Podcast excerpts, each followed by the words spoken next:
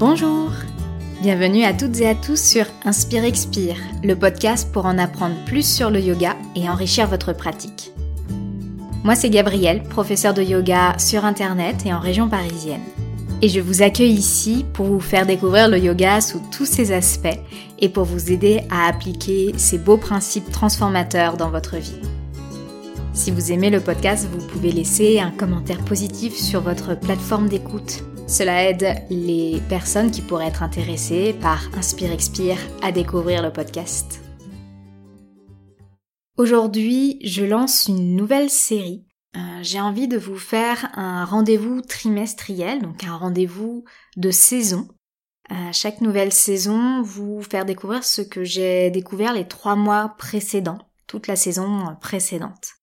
J'aimerais vous faire découvrir de nouvelles ressources pour explorer le yoga plus profondément et aussi différemment. Pas seulement dans la pratique sur le tapis, mais aussi via, via d'autres euh, médiums.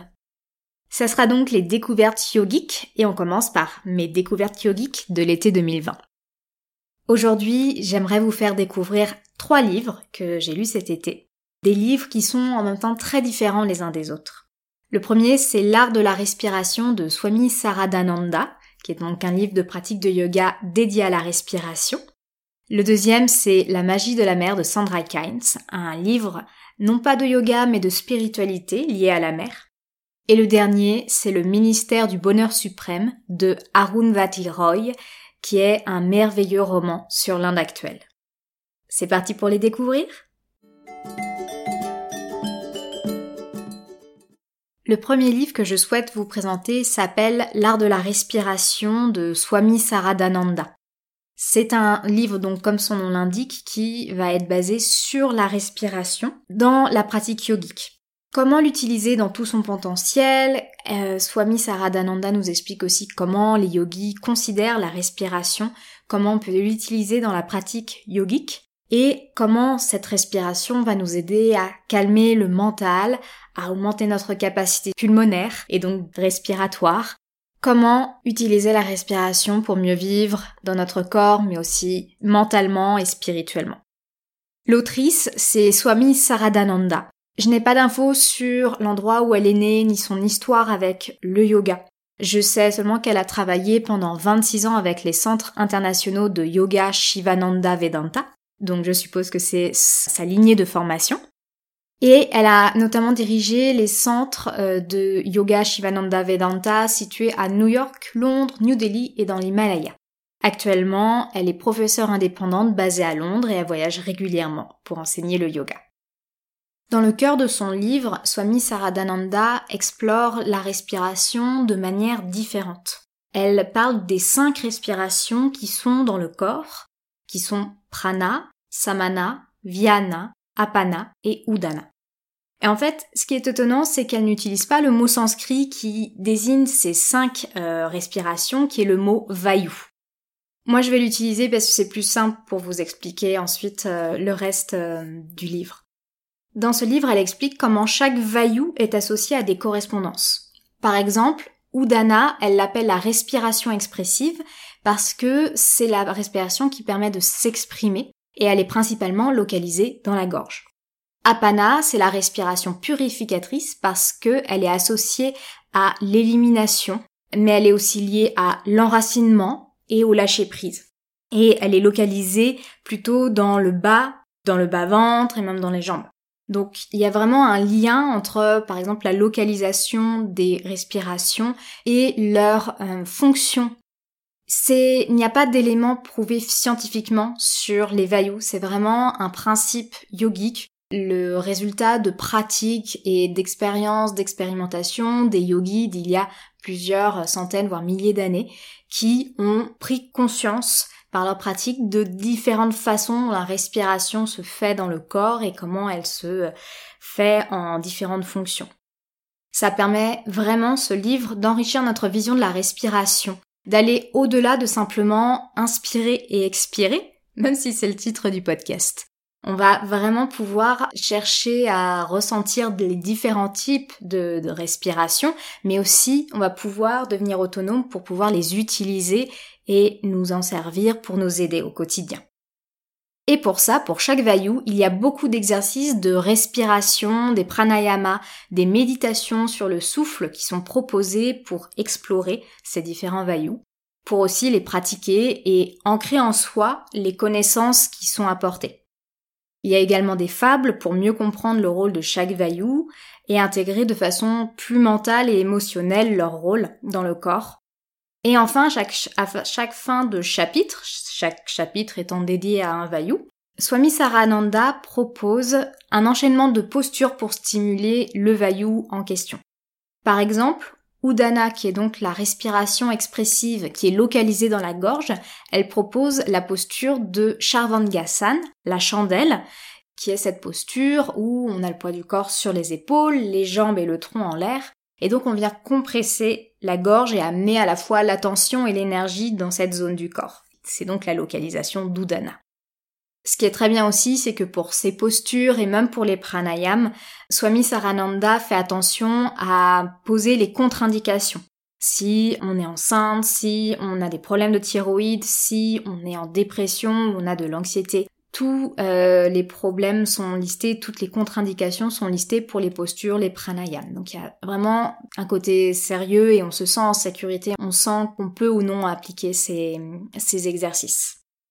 Avant les cinq chapitres, Swami Sarananda fait une introduction sur ce qu'est la respiration, comment elle fonctionne du point de vue physique, comment notre corps fait pour qu'on respire, et à quoi ça sert. Euh, mais elle fait aussi euh, le fonctionnement en fait de la respiration au niveau énergétique. Elle parle des chakras, elle les associe aux respirations. Ça nous permet vraiment de comprendre euh, la vision yogique du corps et comment tout fonctionne de façon holistique, c'est-à-dire tout ensemble, sur le plan physique mais aussi sur le plan énergétique, spirituel.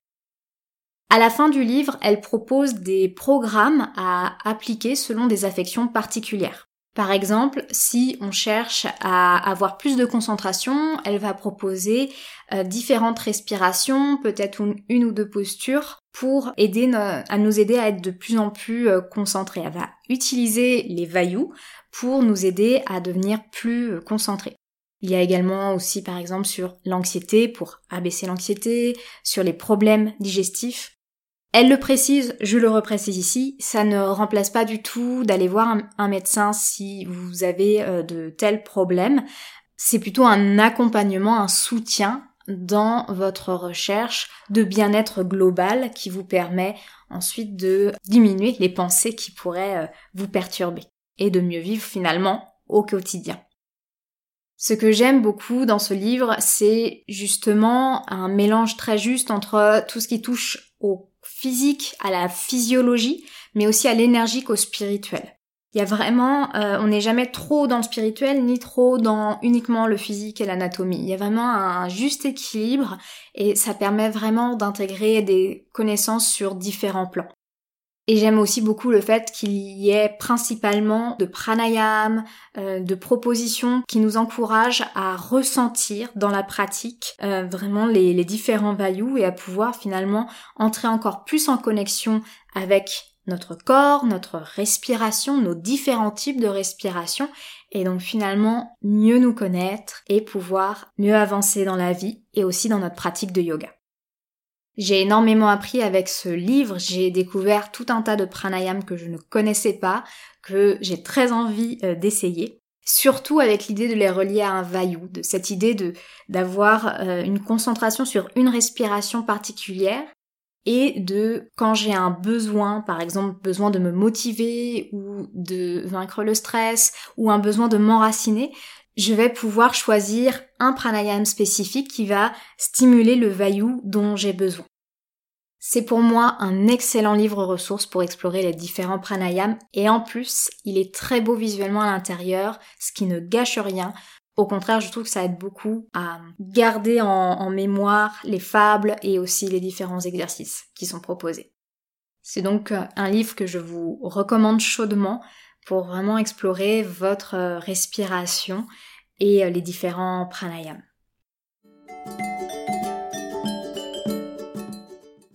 Le deuxième livre que je voudrais vous présenter est La magie de la mer de Sandra Kynes. Donc, comme je vous disais dans l'introduction, ce n'est pas un livre qui est directement lié au yoga, mais il y a quand même quelques petits liens, on va en parler. Sandra Kynes, euh, c'est une américaine qui explore l'histoire, les mythes et la magie des traditions celtiques. Elle aime beaucoup appliquer sa spiritualité dans son quotidien. C'est une spiritualité qui est très liée à la nature et c'est ce qu'elle partage dans ses livres. Donc dans ce livre-là, il s'agit de se relier à l'énergie de l'océan. Dans le yoga, par les postures, certaines respirations, on peut se relier à des énergies, par exemple des énergies animales, comme avec la respiration du lion, ou élémentales, avec donc une énergie au niveau des éléments. Ça permet d'équilibrer le corps énergétique, de nous relier aussi euh, au fait que nous ayons un corps qui soit constitué des différents éléments, qui est un corps à la base animale. Et en même temps, avec le yoga, on se relie à la source, à notre vraie nature, à ce qui en nous est immuable, invulnérable, intouchable, qui ne bouge jamais, qui est toujours là. Donc cette idée de se connecter aux énergies, donc elle est présente à la fois en yoga, mais elle est aussi présente en magie occidentale. Et ce livre m'intéressait parce que je m'intéresse déjà beaucoup à l'océan, je me trouve euh, connectée à cette énergie. Et j'avais le sentiment que ce livre me permettrait de vivre avec plus de sens. C'est-à-dire de ne plus regarder la mer comme une piscine naturelle ou comme une réserve, mais vraiment de l'honorer comme un être vivant, un être qui nous a donné la vie, et la remercier pour tout ce qu'elle nous apporte. Vraiment pouvoir l'intégrer comme une force qui existe à la fois à l'extérieur de nous, mais aussi en nous, puisque tous les liquides à l'intérieur de notre corps sont euh, salés d'un certain pourcentage et que c'est un voilà ça rappelle cette eau de la mer finalement qui coule en nous. Je vous disais dans ce livre, j'ai retrouvé et même découvert certaines pratiques yogiques. Dans le livre, on parle de la respiration Ujjayi pour se relier à l'océan. Ujjayi, c'est la respiration victorieuse. Je vous l'avais présentée dans l'épisode 11 du podcast. Elle est aussi connue sous le nom de respiration de l'océan, puisque quand on respire avec Ujjayi à l'arrière de la gorge, on fait un son qui ressemble au va-et-vient des vagues de l'océan. Donc c'est un excellent pranayam pour se connecter à l'énergie de la mer. Il y a également Shankamudra, qui est la mudra du coquillage. Une mudra, c'est un geste des mains, c'est un saut des mains qui permet euh, de se connecter à une énergie, et donc la mudra du coquillage nous permet de nous connecter à euh, bah, l'énergie de la mer, cette énergie primordiale, elle permet de se recentrer. Et j'ai découvert Kurma Nadi, que je ne connaissais pas. Je connaissais les nadis, pour faire rapidement les nadis, c'est des vaisseaux énergétiques qui sont dans notre corps, par lesquels passe l'énergie vitale. Et euh, il y a énormément de ces nadis, et ils ont chacun différents noms. Et j'ai découvert que l'un d'entre eux s'appelait Kurma Nadi. Je connaissais pas du tout, j'ai été très intéressée par cette découverte, j'aimerais vraiment savoir plus sur euh, les, différents nadis. Ce qui est intéressant, c'est que Kurma, c'est la tortue, et ça fait penser à la tortue de mer. D'abord, j'ai déjà été très contente de découvrir ou redécouvrir ces éléments yogiques dans un livre dédié à la magie de la mer. Et dans ce livre, Kynes nous propose différents rituels et pratiques. Euh, c'est ce qui m'a le plus intéressé, tous ces, tous ces pratiques pour se connecter à la mer.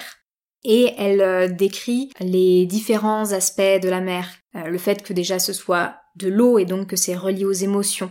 Notamment avec le fait qu'il y ait des vagues, des vagues d'émotions. Elle parle aussi des neuf vagues que je ne connaissais pas. Elle parle aussi du sel et de sa sagesse, la façon dont la mer est reliée à la lune, c'est pas un livre très scientifique.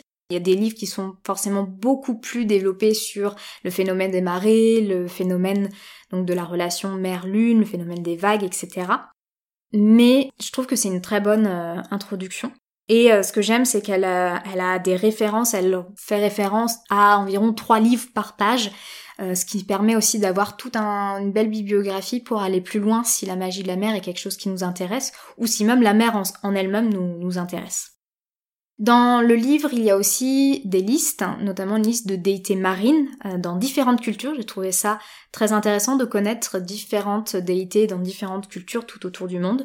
Il y a aussi une liste des animaux marins et des créatures mythiques avec une méditation pour trouver son animal totem. Ça n'a pas été mes parties préférées parce que ce sont des listes euh, avec généralement une phrase explicative et pas plus sur chaque déité ou chaque animal. Donc c'est un petit peu euh, léger. Mais en même temps, je pense que c'est, il y en a tellement, c'est un bon, en fait, ça fait un bon point de départ, ça fait un bon regroupement. Et quand on a envie d'explorer un peu plus euh, un animal et son symbolisme ou une déité et ce qu'elle peut nous apporter, ça nous permet d'avoir toute la connaissance rassemblée à un endroit et après, c'est vraiment un point de départ pour ensuite aller voir d'autres livres et explorer plus loin. Comme je vous le disais, ce que j'ai préféré, c'est les parties qui parlaient des rituels. Elle propose notamment comment créer un hôtel de la mer même quand on est loin de l'océan. J'ai trouvé ça chouette parce qu'on n'est pas toujours à côté de l'océan, même quand on se sent connecté euh, à son énergie. Donc c'est intéressant de voir comment on peut euh, garder cette connexion, même quand on n'est plus en vacances au bord de la mer. J'avais euh, profité de, mes vacances en Bretagne pour lire le livre juste face à la mer et c'est c'est une belle expérience de lire un livre dans un peu son environnement naturel entre guillemets. Donc pour conclure, c'est un livre euh, que j'ai bien aimé pour ses pratiques, pour les rituels qui sont proposés, pour toute euh, la nouvelle vision qu'elle me donne de la mer, une vision plus profonde, plus forte. Et c'est un livre qui, pour le reste, pour moi, est plus un livre ressource vers lequel je vais me retourner régulièrement pour intégrer les rituels et pratiques, mais aussi si j'ai besoin d'explorer plus ma connexion à la mer à travers une déité ou un animal de la mer et donc euh, chercher dedans cet animal et ensuite faire des recherches ailleurs. J'espère que ça vous a plu cette découverte d'un livre un peu plus magique, mais pour un temps qui me semble bien connecté euh, au yoga, à cette euh, volonté de vraiment d'être en connexion avec le monde. Et enfin, le dernier livre que je veux vous présenter, c'est Le ministère du bonheur suprême d'Arundhati Roy. Il s'agit d'un roman donc on pourrait croire que ça n'a pas beaucoup de lien avec le yoga. Euh, c'est vrai qu'on parle, on va pas que va parler de yoga dans, dans ce livre, et pourtant c'est un livre qui a été extraordinaire et qui je trouve, je trouve que c'est une lecture yogique, et je vais vous expliquer pourquoi. Arundhati Roy, euh, c'est une autrice née en 1961 en Inde. C'est une femme cisgenre. C'est important que je le précise. Je vous dirai pourquoi un peu plus tard. Elle a commencé par faire des études d'architecte, puis elle a été scénariste, et elle a écrit à ce jour deux romans et également des essais qui sont liés à son activisme pacifique. Elle se bat pour l'écologie, les droits humains, l'altermondialisme, la réduction des inégalités et la dignité humaine. Ça me donne très envie de lire aussi ces essais. À la base, je voulais commencer par son premier roman, Le Dieu des petits riens, qui avait été encensé par la critique et le public. Et en fait, je suis tombée sur le ministère du bonheur suprême et je suis vraiment contente d'avoir commencé par celui-là. Car il aborde notamment deux sujets qui m'intéressent beaucoup, les Ishra et l'histoire récente de l'Inde. On va commencer par les Hijra. J'ai découvert ce terme lorsque j'ai pu voir le sommet Honor Don't Appropriate Yoga de Susanna Barkataki. Honorer, ne pas approprier le yoga. Donc Susanna Barkataki, c'est une femme que je suis sur Instagram, dont j'ai suivi également une formation qui est d'origine britannique et indienne et qui euh, fait des formations, intervient euh, dans des colloques pour faire en sorte que les racines du yoga soient honorées et intégrées par tous et toutes les professeurs de yoga. Dans ce cadre, elle a créé ce sommet et en 2019, elle a fait en sorte que ce sommet qui se passait en ligne ne soit composé que d'intervenants et intervenantes sud-asiatiques pour vraiment montrer d'autres visages euh, du monde du yoga, pas seulement les visages des personnes occidentales, mais aussi rappeler les racines de la pratique et pour qu'on ait vraiment une vision plus large. Et au-delà de, des visages sud-asiatiques, de la parole de ces personnes, elle a aussi ouvert à euh, d'autres types de, de différences, de diversité. Et elle a notamment fait intervenir Simran Upal, qui est un poète, qui est également un militant pour la décolonisation du yoga, pour l'antiracisme et pour l'équité queer. Donc Simran Upal, qui est euh, basé actuellement au Royaume-Uni, se définit comme une personne queer, et c'est dans son entretien avec Susanna Barkataki que j'ai découvert le terme hijra. Hijra désigne le troisième sexe, des personnes qui peuvent se définir comme ni homme ni femme, et il désigne aussi les personnes transgenres. Et dans le ministère du bonheur suprême, la personnage principale, c'est Anjum, qui est née intersexuée, à la fois avec un sexe féminin et un sexe masculin, mais elle se sent résolument femme dans un corps d'homme. Et le livre parle notamment de euh, sa relation à son corps, mais aussi de sa relation à euh, d'autres hijra et de la vie en communauté hijra. Et ça a été une excellente découverte pour moi parce que depuis que j'avais entendu ce terme utilisé par Simran Upal, j'avais vraiment envie de connaître plus puisque il le dit et c'est également dit dans le roman que les hijra euh, sont déjà présentés dans des textes anciens comme le Ramayana, qui sont des textes qui ont été écrits il y a plusieurs centaines d'années.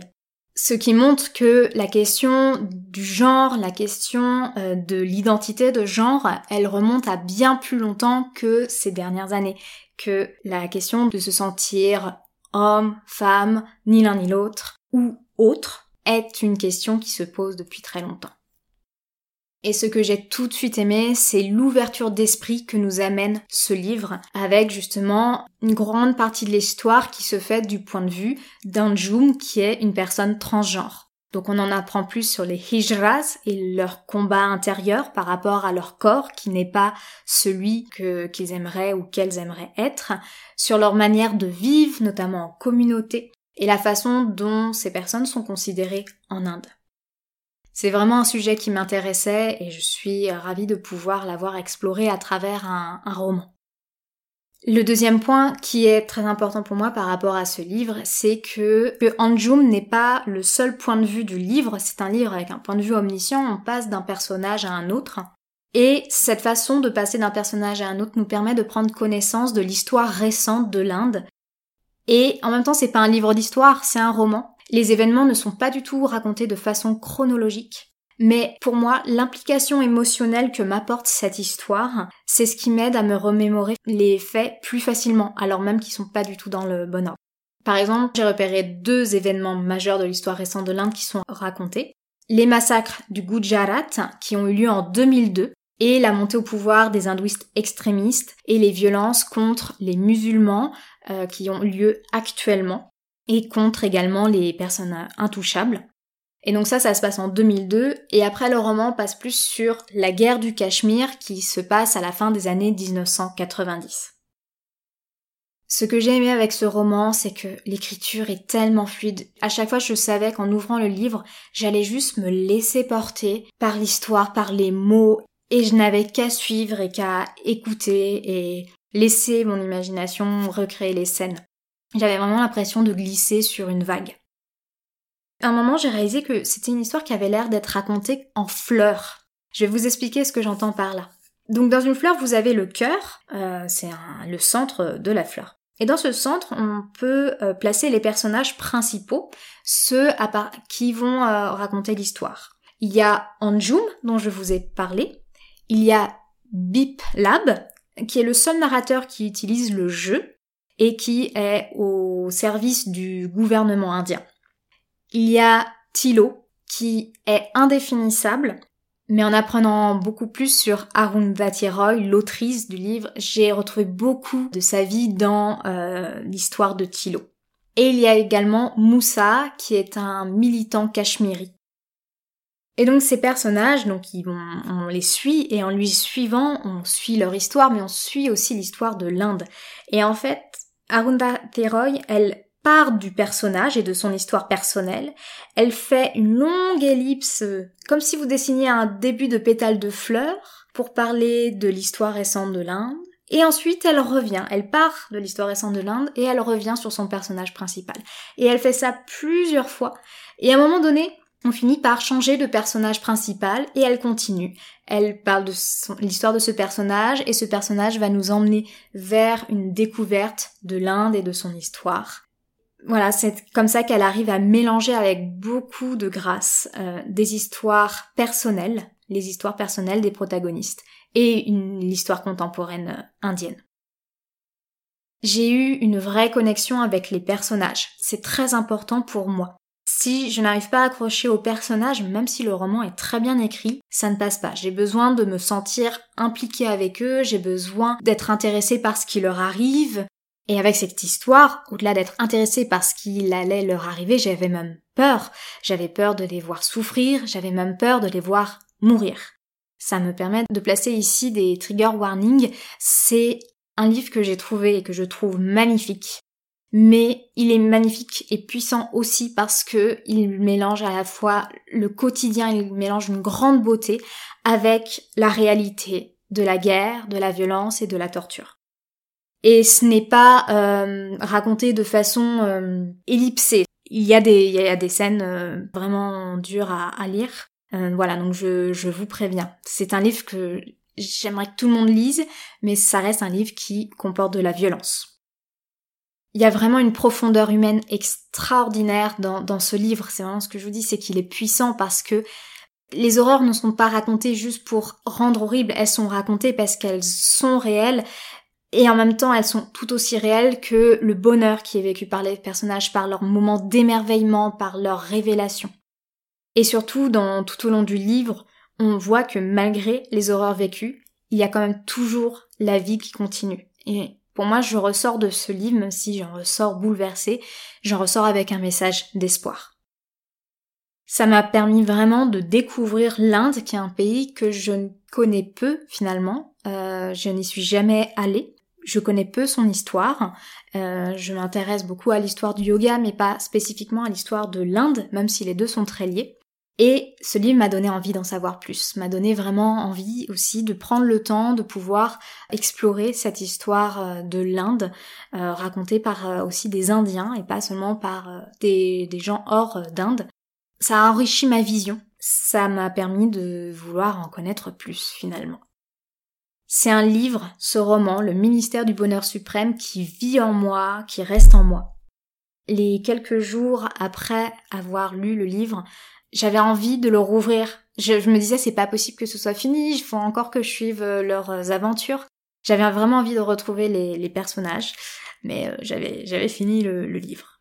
Je relis assez peu mes livres, euh, mais je pense que là c'est un livre que je prendrai plaisir à relire un jour.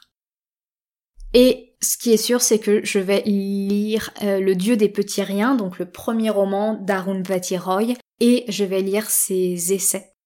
Elle est d'un coup venue au premier plan de mes auteurs et autrices préférées. C'est devenu actuellement mon autrice préférée. Je suis pas fan d'avoir des personnes préférées. J'ai du mal à voir un livre ou un film préféré.